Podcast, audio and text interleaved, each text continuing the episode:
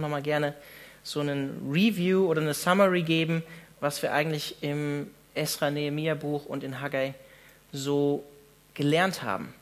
Und bevor ich das tue, ähm, wollte ich euch eine, einfach gerne auch nochmal fragen, die ihr denn da wart, was ihr denn aus Esra Nehemiah Haggai mitgenommen habt, was euch hängen geblieben ist oder wo Gott euch vielleicht auch angesprochen hat.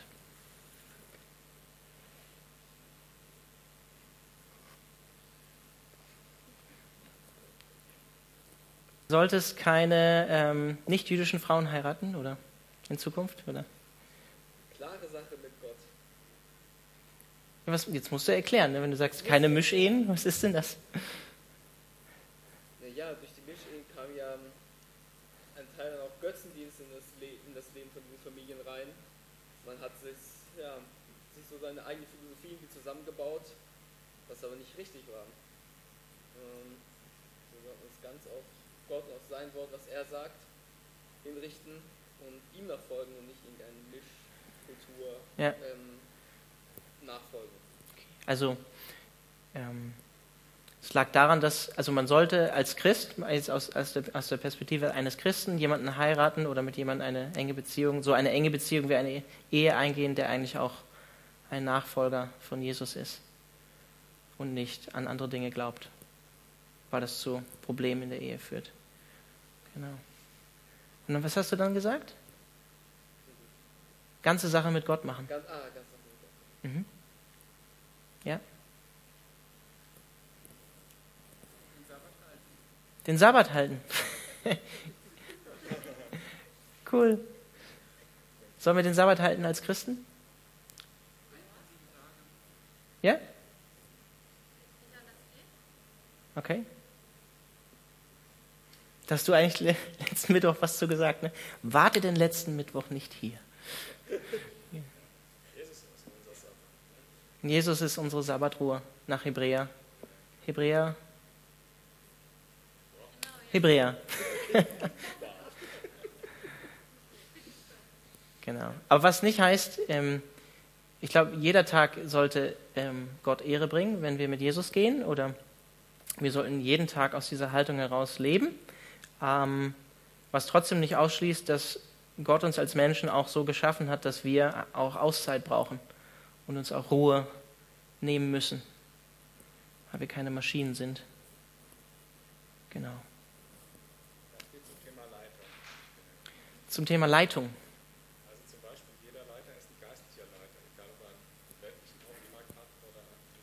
explizit geistlichen. Ja, so wie der Nehemiah zum Beispiel, der, ich sag mal, Statthalter war und trotzdem eine geistliche Funktion hatte. Kapitel 1, das Gebet eines Leiters, das letzte Kapitel, das Herz eines Leiters, war ganz stark für mich. Ja. Du hast auch beide gepredigt. Das erste und das letzte, ne? Ich glaube nicht das erste. Nehemiah 1 hast du gemacht. ich glaube, die Heather, die Heather hatte sich noch gemeldet.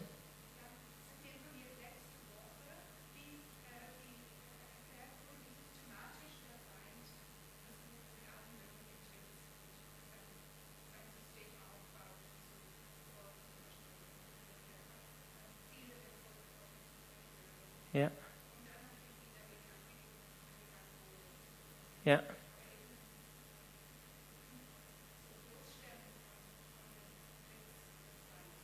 Ja, also ich sag mal, Heather da zusammengefasst, also geistliche Kampfführung im Sinne von äh, Nehemiah 13, was wir letzten Mittwoch gehört haben, dass der Teufel äh, bestimmte Wege hat, wie er uns als Christen äh, auch angreift oder versucht, äh, uns von der Wahrheit abzubringen. Genau. Das waren Gruppen mit verschiedenen Begabungen von uns wie die Gemeinde, äh, um ein kompliziertes, äh, großes Werk zu vollbringen, wie die Mauer oder den Tempel. Ja. Dass Gott ähm, verschiedene Gaben und Begabungen gebraucht, weltliche wie geistliche, um ein geistliches Werk zu tun, wie die Mauer zu bauen. Ja. Habt ihr noch was?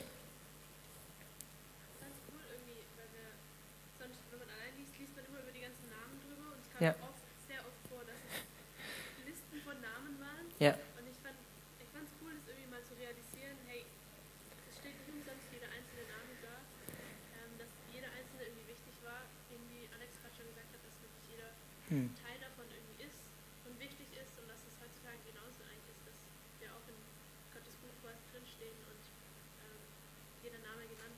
Ja. Ja. Ja also, ja, also viele Namen, die in Esra Nehemiah vorkommen, viele Namenslisten von den Leuten, die zurückgekehrt sind oder von denen, die jetzt Priester oder die dann Leviten waren und so weiter und von wem die abstammen und so weiter und so fort. Aber einfach so die Erkenntnis, dass man eigentlich so, wenn man in der stillen Zeit oder so jetzt Esra Nehemiah lesen würde, da viel oder schnell rüberliest oder viel skippt, aber eigentlich so deutlich wird, irgendwie jeder hat seine Rolle irgendwie im, im Volk Gottes gespielt. Äh, Zur damaligen Zeit, aber auch, das gilt auch übertragen bei uns heute auf die Gemeinde, dass jeder seine Funktion, seine Aufgabe hat im Reich Gottes oder in der Gemeinde, in der Kirche. Ja, cool.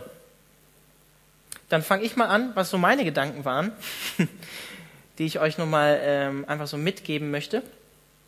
Ähm, der erste Punkt, den ich mir aufgeschrieben habe, ist eigentlich Kirche oder Gemeinde, wie auch immer ihr das nennen wollt. Wie Alex Röhm letzten Mittwoch äh, dargestellt hat, gibt es viele Parallelen zwischen Israel oder das alte Israel, wie wir es jetzt hier in Esra Nehemiah ähm, gelesen haben und in Haggai und der heutigen Gemeinde, der heutigen Kirche Jesu. Und deshalb können wir, glaube ich, auch viel auf unsere heutige Zeit anwenden und auch für uns als Kirche ähm, ja, daran lernen und wachsen. Ähm, ich weiß nicht, so diese Hauptfiguren in Esra Nehemiah, die sind ja eigentlich zwei Personen, nämlich wer? Esra und Nehemiah. Ja, am Anfang kommt dann noch auch mal der Zerubabel und der Jeschua als Hohepriester vor. Genau, das sind die beiden. Aber, so wie wir es auch eben gerade hier von der rechten Seite, beziehungsweise von euch von der linken Seite gehört haben, ähm, von der Lea und vom Alex Röhm, ist es eigentlich deutlich, wenn wir, das, wenn wir durch dieses Buch gehen, dass es letztlich nicht diese geistlichen Reformatoren sind, die auch wichtig sind, die Gott auch immer wieder schenkt in der, in der Kirchengeschichte und auch immer wieder schenken muss, ja, um Erneuerungen zu schenken, wie zum Beispiel den Martin Luther in der Zeit der Reformation und auch andere dann, ähm, sondern dass es letztlich die ganze Gemeinschaft ist, der ganze Leib sozusagen, die den oder in dem Fall dann das Volk Israel, die den Altar am Anfang bauen, die den Tempel dann bauen zusammen, die die Stadtmauer zusammenbauen als Gemeinschaft, die die Stadt als Gemeinschaft wieder aufbauen. Ich finde es so interessant, wie es oft in Esra und Nehemiah heißt. Da steht dann wörtlich da, wie ein Mann oder wie eine Frau haben sie sich versammelt und sind zusammengekommen. Also das wird auch bildlich so ausgedrückt, als wenn sie wie ein Körper zusammen sind. Ja? Drückt natürlich auch das Bild aus, was wir im Neuen Testament haben, dass wir, ein ganzer, dass wir ein Leib sind als Gemeinde, wo jedes Körperteil, wo jedes Glied wichtig ist und seine Aufgabe hat. Und wie wir schon von Alex Röhm auch zum Beispiel gehört haben, dass Gott in diesem Zusammenhang nicht nur die Leute benutzt, die halt, wie ich jetzt zum Beispiel Assistenzpastor hier in der Gemeinde sind und 75 Prozent hier angestellt sind, um, um einen geistlichen Dienst zu tun, sondern halt eben auch dich, der du vielleicht einen weltlichen Beruf hast, einen gewöhnlichen Beruf, und trotzdem ist dein Beruf eine Berufung, die du vor Gott einsetzen kannst und sollst. Dein, Leben als Christ im Alltag. Wir hatten das, glaube ich, auch nochmal ganz präsent, so als ich über das Herz für die Stadt gepredigt habe. Ich glaube, Nehemiah Kapitel 11 war das, wo, wo Gott uns ja einfach die Frage sich auch zu stellen als Christ, ähm, wo möchte Gott überhaupt, dass ich lebe? Wo soll mein Lebensmittelpunkt sein? Und welche Aufgabe und Rolle habe ich vielleicht einfach an dem Ort, wo Gott mich einfach örtlich hinstellt? Und das muss noch nicht mal irgendwie die Berufung dann in dem Fall in den geistlichen Dienst sein, sondern es kann auch dein Beruf im Alltag sein. Ähm, vielleicht bist du Lehrer, vielleicht bist du Consultant, was auch immer. Und dann denke ich, ist auch wichtig geworden, oder klar geworden, welche zentrale Rolle das Wort Gottes spielt. Das sehen wir zum Beispiel in Esra 7 oder Nehemiah 8. Esra 7, wo Esra das erste Mal auftritt. Ähm, und da gibt es diesen schönen Vers, Esra 7, Vers 10. Ich möchte ihn einfach nochmal vorlesen, wo es über Esra heißt, der Schriftgelehrter war. Denn Esra hatte sein Herz darauf gerichtet, das Gesetz des Herrn zu erforschen und zu tun und in Israel Gesetz und Recht zu lehren. Und dann lesen wir in Nehemiah 8, wie, wie dieser Esra auftritt, auch mit einer hölzernen Kanzel und dem Volk Gottes das Wort Gottes auslegt und erklärt. Und wir haben dann gesehen, dass aus, diesem, aus dieser Erklärung von diesem Wort ähm, Umkehr geschieht beim ganzen Volk, der Glaube erneuert wird, eine Freude auch eintritt und eine wahrhaftige Buße, eine wahrhaftige Umkehr stattfindet. Durch die Verkündigung und Auslegung von Gottes Wort. Gottes Wort bringt geistiges neues Leben hervor. Das sehen wir dann auch in den nächsten Kapiteln, wo sie einen neuen Bund wieder mit Gott schließen. Und in Bezug auch auf die Kirche, Gott ähm, gebraucht auf Gott ausgerichtete geistliche Leiter, wie den Esra oder wie, wie den Nehemia. Das ist wichtig für uns als Kirche, für uns als Kirche in der heutigen Zeit. Leiter, die auf Gott vertrauen. Leiter, die auch Schritte im Glauben vorausgehen, vorangehen, so wie Esra und Nehemia. Die Gott suchen im Gebet, die nah an Gott dran sind, die, wie der Petrusbrief es sagt, leiten, füttern und bewahren, die Herde Gottes sozusagen, die Schafe Gottes, die treu sind in dem, wo Gott sie hingestellt hat und auch eine Opferbereitschaft mitbringen für das, was sie tun. Nehemiah hat ganz schön viel aufgegeben, eine hohe Stellung aufgegeben als Mundschenk vom persischen König. Hat aus seiner eigenen Tasche Schulden bezahlt von seinem eigenen Volk. Leuten, die sich, in, ja, die sich verschuldet hatten, in Nehemiah 5 zum Beispiel. Und es waren Leiter, die das gelebt haben, was sie auch gepredigt haben. Das, was Paulus im Korintherbrief auch sagt, dass er nicht anderen predigen will und selbst aber nicht das tun will, was er anderen predigt und selbst verwerflich wird für den Dienst, den er für Gott tut. Und auch in Bezug auf die Kirche, eine Kirche oder die Gemeinde, welches Wort ihr auch immer lieber haben wollt, braucht eine Mauer und auch Tore in der Mauer. Sozusagen eine Stadt in der Stadt. Wir als Gemeinde sind hier mitten in der Stadt und wir haben jetzt gerade offene Türen, hoffe ich doch, dass die Türen noch offen sind, dass Leute reinkommen können. Und so war es auch beim, beim alten Israel. Das können wir auch voll auf uns beziehen hier in dieser Zeit von Esra und Nehemiah. Sie waren eine Stadt in der Stadt. Sie waren noch immer ein Vasallenstaat. Sie waren eigentlich noch gar nicht wirklich frei. Und das ist aber auch das, was Paulus in Römer 13 sagt, was, was Petrus in 1. Petrus 2 schreibt, nämlich, dass wir als Christen Gott verherrlichen sollen in dem Staat, in dem Rahmen, den der Staat uns vorgibt, solange er natürlich nicht äh, Extrembeispiel wäre natürlich ähm, der Nationalsozialismus zum Beispiel, ne? ähm, dem äh, das widerspricht natürlich den Maßstäben Gottes. Das meine ich nicht, aber dass wir in dem Rahmen den Staat und auch Cäsar, wie Jesus sagen würde, ehren und in dem Rahmen leben, in den Gott uns gestellt hat. Sozusagen als eine Stadt in der Stadt, die sich abgrenzt als Kirche, als Gemeinde Jesu, aber auch offen ist damit Leute auch Bürger werden vom himmlischen Jerusalem eines Tages. Und so wie Jesus sagt, wir sind in der Welt, aber nicht von der Welt. Und ich habe das auch bezogen auf Gemeindemitgliedschaft. Es kamen mir so viele Namen und Listen in Esra und Nehemiah vor. Es war wichtig zu wissen für Nehemiah, wer gehört zum Volk Gottes dazu? Wer ist denn dabei? Der musste wissen, als er Jerusalem neu besiedelt hat, wer, wen kann er denn fragen? Wer zieht denn nach Jerusalem zurück? Und es hat auch eine Schutzfunktion, ne? Also zu wissen, Gemeindemitgliedschaft zum Beispiel, zu sagen, wer, wer, wer gehört denn wirklich zur Herde dazu ähm, und wer nicht und wie kann ich diese Herde dann auch schützen, in, in dem Sinne durch eine geistige Mauer. Und weiter übertragen, noch weiter gedacht mit den Mauern und den Toren, ähm, unser Zuhause als Stadt in der Stadt, wenn wir, wenn wir mal bei diesem Bild bleiben, ist eben nicht diese Welt oder diese Stadt, dieses Freiburg, sondern wir warten auf ein, eine himmlische Stadt, die eines Tages kommen wird. Und wir als Gemeinde, ich finde das so schön, dieses griechische Wort ähm, Ekklesia, das ist wirklich im Griechischen wirklich dieses Ek und Klesia, wir sind eine herausgerufene wir sind herausgerufen aus der Welt, auch wenn wir noch immer in der Welt sind, um hier Salz und Licht zu sein. Genau, das waren meine Gedanken, zusammenfassend so zur Kirche, wie wir das aus Esra Nehemiah auf unsere heutige Zeit anwenden können. Und dann in Bezug auf Gott. Ich glaube, am Anfang wird erstmal generell deutlich, ähm, ich meine, es ist ja in einem geschichtlichen Kontext gesch gesch geschrieben und geschehen. Ähm, wir müssen uns mal ganz an den Anfang zurückerinnern. Das Volk Gottes war 70 Jahre lang zur Strafe im Exil. Uns bewusst zu werden, wie schwer und äh, was für eine Konsequenz Sünde und Ungehorsam ähm, vor Gott hat.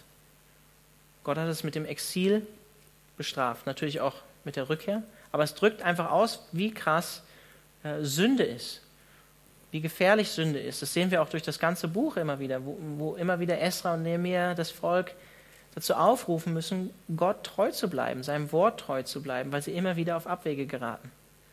Und es zeigt, weil Sünde so schwerwiegend ist, Gott ist heilig. Gott ist heilig und gerecht. Und wir vergessen schnell, so wie auch das Volk ähm, hier in Esra und Nehemiah, vergessen sehr, sehr schnell, was Gott für uns getan hat und woher er uns geholt hat, woher er uns gerufen hat aus Babylon, aus unseren Konsequenzen der Sünde, in der wir gelebt haben, vielleicht aus, unser, aus deinem alten Leben, wenn du vorher, bevor du Christ geworden bist, ein ziemlich ungöttliches Leben gelebt hast. Wir vergessen das ziemlich schnell, aus, aus welchem Hintergrund wir kommen, so wie das Volk hier in Esra und Nehemiah, so wie die Jünger auch im Neuen Testament äh, viele Dinge vergessen, die Jesus ihnen äh, beigebracht hat oder sie gelehrt hat. Aber wir sehen daran, Gott möchte uns eigentlich erziehen. Gott erzieht uns wie ein liebender Vater, auch wenn das manchmal Konsequenz, Konsequenzen mit sich bringt, wie zum Beispiel in, in diesem Fall vor Esra und Nehemiah das Exil.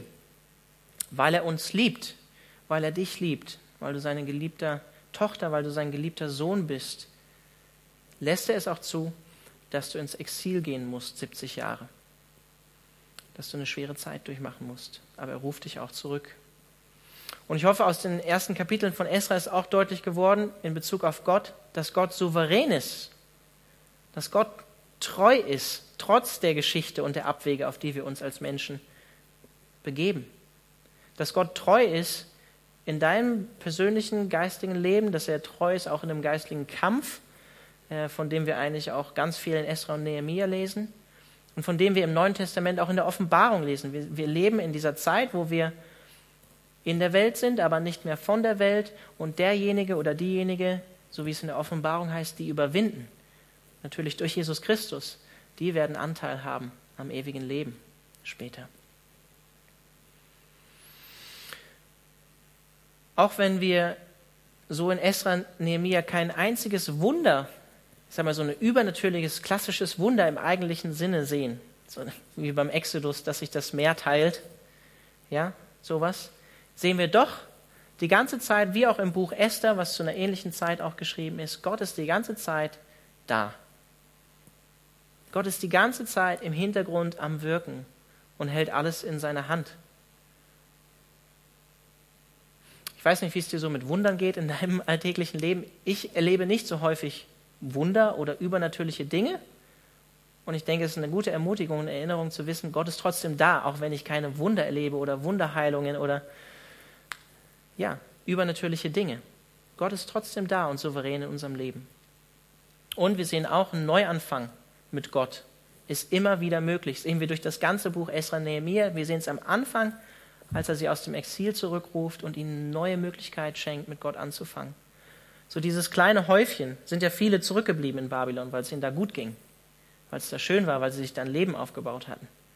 Dieses kleine Häufchen, ja, was so befeindet war von all den Völkern drumherum, als sie äh, Israel wieder neu oder äh, Jerusalem wieder neu aufgebaut haben. Gott war trotzdem treu, war trotzdem mit ihnen. Das sehen wir auch in der, in der frühen Kirchengeschichte eigentlich, in der Entstehung der Kirche.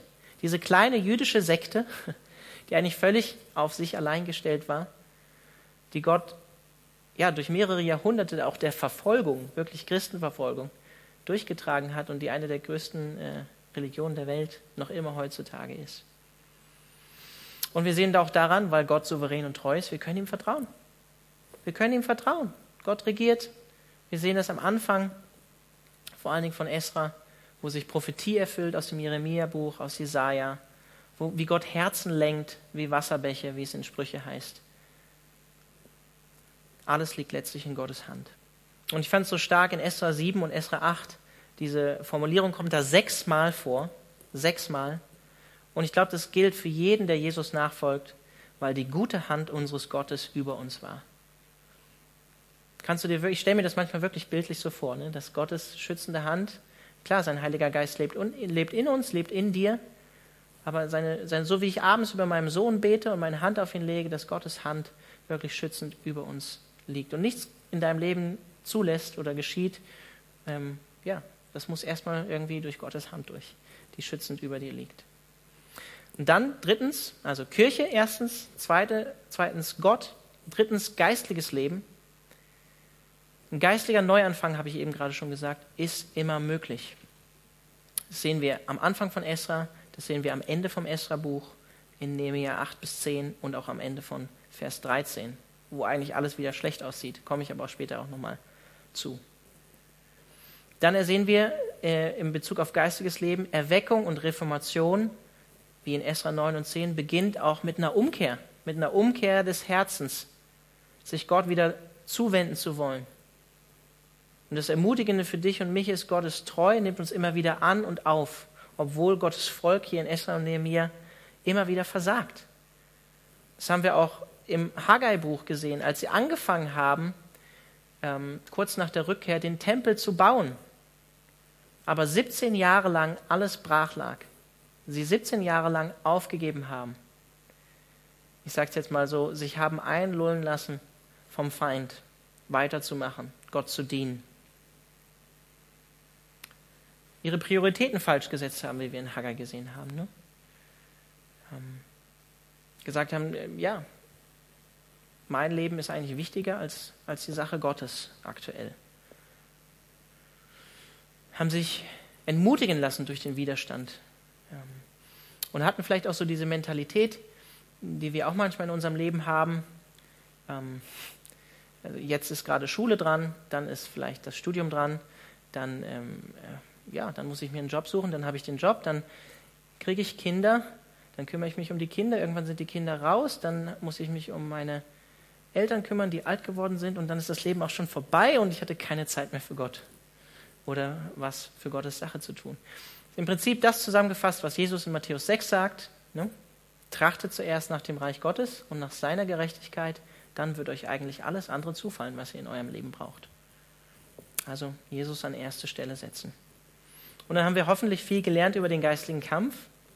Wir haben es auch eben gerade gehört, letzten Mittwoch. Ich kann euch auch nur ermutigen, nochmal die Predigt anzuhören, wie geistlich übertragen der Teufel arbeitet, nämlich mit Lügen um Angst zu verbreiten, um uns von unserer eigentlichen Beziehung zu Gott und auch unserer Aufgabe, die er uns gegeben hat, abzulenken und Gott letztlich untreu zu werden.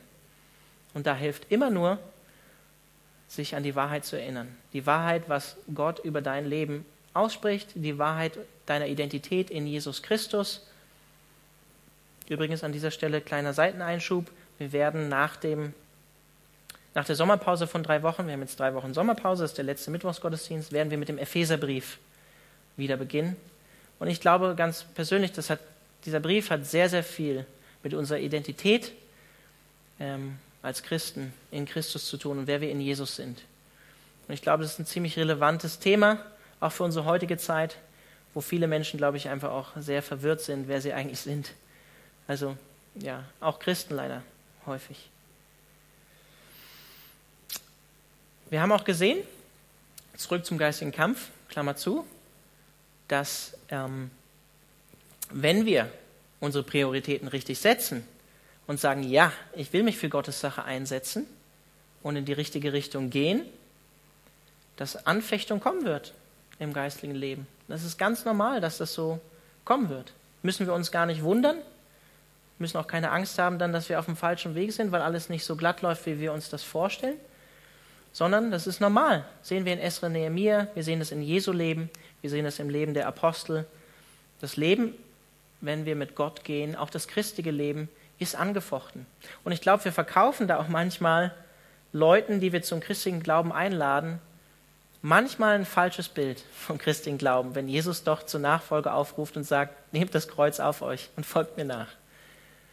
Und wir das Ende von Jesus kennen, das Ende der Apostel kennen, und wissen, was es heißt, Gott, Gott hingegeben zu leben in dieser Welt. Es ist gar nicht so einfach. Und ich glaube, wir müssen uns da manchmal zurückhalten, wie wir Leuten das Evangelium verkaufen, in Anführungszeichen verkaufen. Wir verkaufen es nicht, wir erklären es ihnen. Aber wir sehen auch an Nehemia und an Esra ein Beispiel meiner Meinung nach für Standhaftigkeit in dieser Anfechtung. Wie sie Gott in ihrer Berufung und trotz Anfeindungen trotzdem treu bleiben und wie sie sich auch immer wieder in diesen Zeiten an Gott wenden und Gott suchen ähm, im Gebet. Und wir sehen auch in Bezug aufs geistige Leben diesen Kreislauf des geistigen Lebens, in dem ich bin, in dem du bist, nämlich diesen Kreislauf von Neuanfang, Versagen, Umkehr, Neuanfang, Versagen, Umkehr, Neuanfang. Vielleicht kennt ihr das aus eurem eigenen geistigen Leben. Und ich finde, es wird so deutlich in Esra Nehemiah daran, dass das Volk Israel einfach einen Erlöser braucht. Jemanden, der sie errettet von ihrer Schuld und aus diesem Kreislauf. Wir schaffen es nämlich nicht selbst. Wir brauchen Gottes Heiligen Geist und seine verändernde Kraft in unserem Leben. Weil sonst werden wir immer, immer wieder in diesem Kreislauf sein. Und ja, manchmal schenkt Gott Gnade und wir durchbrechen diesen Kreislauf. Und Gott schenkt auch Veränderung in unserem Leben. Und dann als letztes, letzten Punkt für heute Heilsgeschichte. Heilsgeschichte. Ähm, ich weiß nicht, ob ihr euch das, darunter was vorstellen könnt. Ähm, die Geschichte Gottes mit der Menschheit vielleicht in der Geschichte, in der Historie sozusagen. Mein erster Punkt da ist Nehemiah. Wenn ihr letzten Mittwoch da wart, das Buch Nehemiah endet mehr oder weniger positiv, würde ich sagen. wir sehen eigentlich, äh, der Tobia, dieser Erzfeind, äh, der da die ganze Zeit auch im Buch äh, vorkommt, der verunreinigt den Tempel. Wir sehen, äh, die, das Volk Gottes gibt nicht mehr finanziell an die Priester und die Leviten. Sie heiligen den Sabbat nicht mehr. Sie gehen wieder Mischehen ein. Und Sanballat, auch ein Erzfeind, der hat sich dann mal äh, dick und fett mit dem Hohepriester verschwägert. Also noch eine Nummer drauf als eigentlich schon vorher. Ähm, in Esra und Nehemia. Und das dann in dem Zusammenhang mit Kapitel 10 von Nehemia, nur drei Kapitel davor, wo das Volk Gottes sagt, wir wollen einen neuen Bund schließen, Gott wieder treu sein und in seinen Geboten und Satzungen wandeln. Und wir wollen dies, das und jenes nicht mehr tun. Und dann lesen wir das in Nehemiah 13. Ist eigentlich erschreckend, dass das Buch fast, also dass das Buch so endet und eigentlich so die Geschichte des Volkes Gottes im Alten Testament so ausklingt. Mit Nehemiah, der da eigentlich irgendwie mit letzter Kraft irgendwie so als der so, so, kommt, kommt fast so vor, wird, wird wahrscheinlich nicht so gewesen sein, aber als wenn er da so quasi der Letzte ist, der noch so die Fahne hochhält und sagt, hey, habt ihr es immer noch nicht begriffen, bleibt doch an Gott dran und ihr wisst doch, Salomo ist auch aufgrund der Frauen, die anderen Göttern nachgelaufen sind, anderen Göttern nachgelaufen. Und so haben wir noch immer nicht aus unserer Geschichte gelernt. So endet eigentlich das Alte Testament. Dann mit dem Buch Maleachi, mit dem Propheten, man weiß nicht genau, wann er dann genau gewirkt hat, entweder zur Zeit Nehemias oder danach, der eigentlich, wo wir wieder diese Probleme sehen vom Volk Gottes, wo die Priester wieder ähm, Opfer darbringen, die Gott nicht ehren, wo wieder Mischehen, Mischehen eingegangen werden, wo die Juden dann auch ihre wahrscheinlich jüdischen Frauen entlassen und ihre Kinder, um andere Frauen zu heiraten. Das Buch fängt damit an, ähm, der Prophet Malachi, auch ein kurzer Prophet, eigentlich, dass, dass Gott sagt, ich habe euch geliebt mit einer ewigen Liebe. Und das Volk Gottes sagt, mit was für einer Liebe hast du uns geliebt? Und so zieht sich das mit diesen Fragen, auch mit anderen Fragen dann durch den ganzen kleinen Propheten. Eigentlich erschreckend, wie das Alte Testament da ändert. Und es bleibt eigentlich so offen im Alten Testament diese Frage, wird Israel eigentlich bestehen bleiben oder werden sie eigentlich wieder von den Sünden ihrer Vergangenheit eingeholt werden und untergehen? Weil Heiligkeit und Perfektion, so wie Gott sich das eigentlich vorstellt oder wünscht von einem Volk, was Licht und Salz sein soll, ist in dieser Gemeinschaft immer noch nicht erreicht, auch wenn sie zurück wieder sind in, in ihrem Land. Was heißt für die Heilsgeschichte, das Kommen von einem Erlöser steht eigentlich noch aus. Das ist das, was wir auch im Haggai-Buch am Ende gelesen haben. Cooler Prophet, wie ich finde, zwei Kapitel.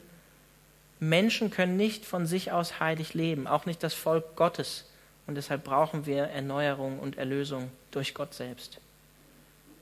Deshalb gibt es am Ende vom Haggai-Buch ähm, in den letzten Versen auch diese Prophetie an Zerubabel, der einen Nachfolge oder ein Nachfolger in der Linie Davids war, aus der dann der Messias kommen würde. Und Israel ist immer noch nicht politisch befreit. Sie leben noch immer in der Zeit der Heiden, wie man es nennt, 400 Jahre lang, bis Jesus kommt. Eine Zeit der Stille, wo wir zumindest keine Überlieferung schriftlich haben, dass Gott zu dem Volk Gottes gesprochen hat. Daher auch der Gedanke von den, ähm, von, vom Volk Israel, als der Messias, dass der Messias jemand sein würde, der kommt, auch im Sinne von da, vom Danielbuch, der wirklich ähm, das ähm, Volk Israel politisch befreien wird. Weil sie waren auch zu der Zeit von Esra und Nehemiah noch immer ein Vasallenstaat unter persischer Herrschaft, nicht wirklich frei. Und in diesem Zusammenhang möchte ich gerne auch diesen Ausblick geben in Bezug aufs Neue Testament, dass durch Jesus Christus der Vorhang zerrissen ist. Dass diese Spaltung und Trennung zwischen Heiden und Juden zerbrochen wurde. So wie Jesus auch zu, zu der Samaritanerin, ich habe ähm, glaub, vor zwei Wochen oder drei Wochen am Sonntag äh, über eine Stelle gepredigt, wo die Samaritaner auch vorkamen. Wo Jesus in Johannes 4 der Samaritanerin sagt, es kommt eine Zeit, da werdet ihr nicht in Garizim, da wo die Samaritaner anbeten, anbeten oder in Jerusalem, sondern es kommt eine Zeit, wo mich die Menschen weltweit anbeten werden, sozusagen in Geist und Wahrheit, weil der Vorhang zerrissen ist durch Jesus Christus. Oder wie wir im Epheserbrief dann auch lesen werden, Jesus hat die Trennung zwischen Heiden und Juden zerbrochen, Epheser 2.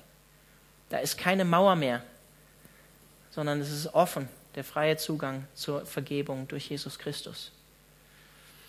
Und ich möchte euch am Ende, damit komme ich auch zum Schluss, ein Zitat von einem Alttestamentler geben, Bruce Waltke, der in diesem Zusammenhang sagt, Israel must wait for a much greater revival and restoration beyond even these returns, and God has promised it will happen.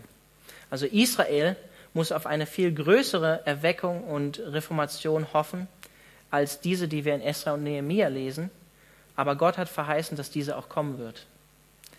Und ich, er meint damit in Bezug auf Römer 11, dass am Ende der Zeit ähm, der Überrest von Israel, auch vom Volk Israel, zum Glauben zurückkommen wird, im Sinne von Römer 9 bis 11. Und mein Gedanke in diesem Zusammenhang jetzt war recht spontan heute auch wenn nicht viele Leute heute hier sind, die mit, mit uns durchs Esra Nehemiah Buch und Haggai gegangen sind, jetzt eine Zeit des Lobpreises zu haben und diese Dinge, wo Gott euch vielleicht auch persönlich angesprochen hat oder euch Dinge persönlich gezeigt hat, äh, durch diese Serie, durch diese Bücher Esra, Nehemiah und Haggai, diese Dinge einfach auch gemeinsam vor Gott zu bringen, ähm, vielleicht kleine Gebetsgruppen zu bilden und ähm, ja, einfach gemeinsam ähm, füreinander zu beten und dann gemeinsam zu stärken im Glauben. Genau. Ähm. Herr, ich danke dir für deine Treue und deine Liebe, die wir in Esra und Nehemiah sehen. Dass du uns niemals aufgibst, obwohl wir immer wieder versagen. Das sehen wir auch in unserem eigenen Leben, Jesus, in unserem christlichen Leben, wo wir mit dir unterwegs sind. Ich danke dir so sehr dafür, Herr, dass du uns nicht aufgibst, sondern dass du treu bist und dass du den Bund mit uns hältst. Wir danken dir dafür, Herr, dass wir als Christen nicht mehr im alten Bund leben, sondern dass wir im neuen Bund sind und dass du uns ähm, ja, diesen Bund besiegelt hast durch das, was du für uns getan hast, Jesus. Dass wir Anteil haben, ähm, ja auch am, am Reich Gottes ähm, durch das, was du für uns getan hast, Jesus. Und ich möchte dich einfach darum bitten, dass du jetzt diese Zeit ähm, segnest, die Zeit des Lobpreises, Zeit des Gebets und einfach schenkst, dass wir geistlich ermutigt und ähm, auferbaut werden. Und ich möchte dich auch darum bitten, Herr, dass ähm, ja, wir einfach offen, Offenheit haben ähm, füreinander. Und danke dir auch dafür, Herr, dass dein Heiliger Geist in uns lebt und uns zu Brüdern und Schwestern macht, auch wenn wir uns vielleicht persönlich nicht so gut kennen. Amen.